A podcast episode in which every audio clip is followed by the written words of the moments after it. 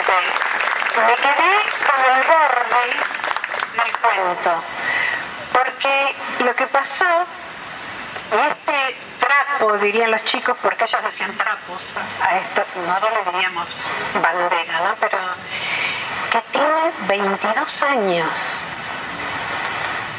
Es maravilloso, fue hecho en la casa de Florencia, ¿no? Que eran los chicos, estaban... Florencia, este, Natalia. Natalia. Natalia. Bueno, amigos de los chicos se juntaron y se pusieron a hacer, es una obra de arte, porque la verdad que es una obra de arte. Estos 22 años que así suenan que es mucho, es mucho. Yo dije que, que los primeros años fueron difíciles para todas las familias, los hermanos, para todos, hasta para los amigos fue muy difícil. Pero se tenía de verde floresta, porque se tenía de esperanza, porque cuando nosotros por ahí lo que hacemos nos abrazábamos, una lloraba y yo le decía, che, bueno, basta, basta. Y ella me decía, bueno, yo soy la llorona. Le digo, bueno, para. Porque, porque si uno llora, sigue la otra y sigue el otro. Entonces hay que tratar siempre de, poner ganas. Yo decía, bueno, a maquillar las ojeras, a ir para la iglesia primero. Yo tengo siempre, me gusta mucho creer en Dios. Hoy alguien me dijo algo hermoso, de todas las cosas hermosas que escuché desde las 6 de la mañana. Dice, los chicos deben estar de la mano de Dios, pero con la otra mano están saludando a las mamás. Yo agrego a las mamás, a los hermanos, a los papás, pero me pareció tan lindo porque, porque hubo una vez que creo que era, fue la marcha de los seis meses, nosotros era, esto siempre fue como bastante precario lo nuestro, ¿no? Era una tarimita de, de madera ahí en la esquina de la estación de servicio, un, ¿cómo se llamaba el coso este? Megáfono, megáfono.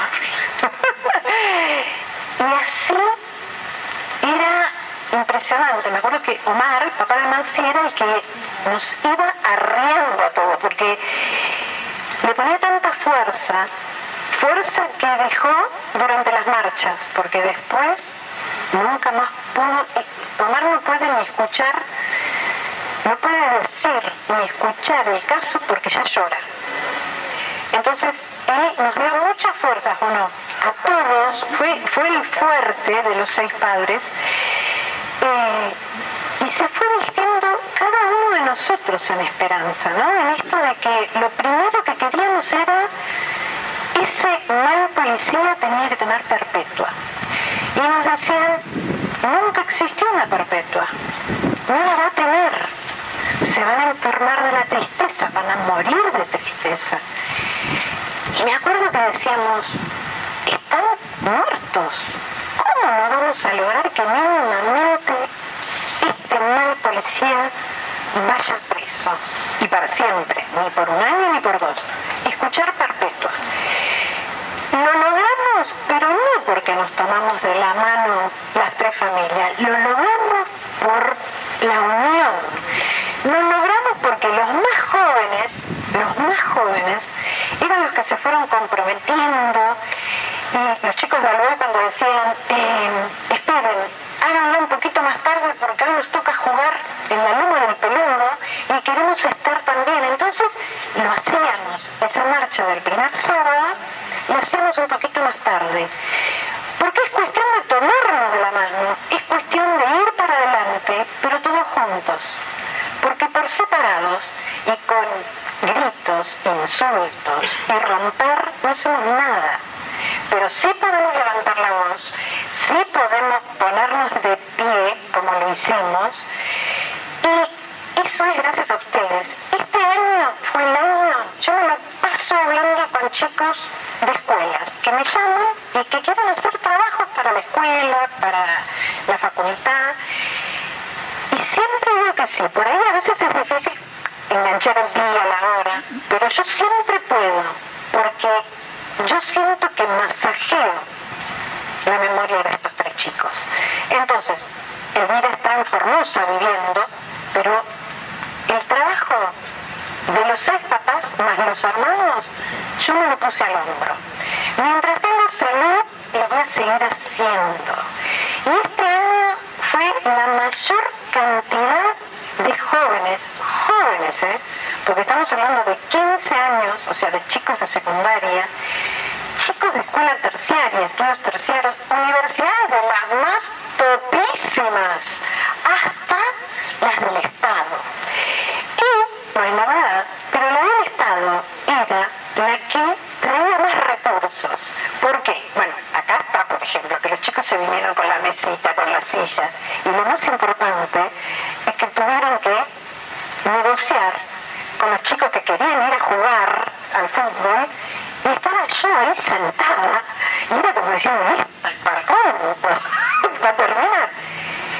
Y dos paquetones de facturas, estos amorosos jóvenes, con una sonrisa, arreglaron a los chicos que se dieron media vuelta, se sentaron, escucharon. Entonces, no somos nada si no nos ayudan. Vamos por ese camino, vamos por esto de, querer que no tienen que pasar más cosas dolorosas, porque cuando vemos imágenes, yo les puedo asegurar que apago la tele, o si voy en el auto, la radio la cambio, porque se me vuelve a robar el alma. No puedo escuchar, no puedo escuchar barbaridades como esto de el libre acceso ¿no? a un arma. Un policía está preparado y está educado. Y les puedo asegurar yo formo parte de esa formación porque también me lo puse al hombro, porque también siento que todo es educación. Entonces hay que educarlos. Y es lindo porque los cadetes son jóvenes y después le van a dar el arma. Entonces yo lo que hago es, después que doy media vuelta y me vuelvo a mi casa, que no me pagan, ¿eh? Porque la verdad es que pongo todo mi amor ahí.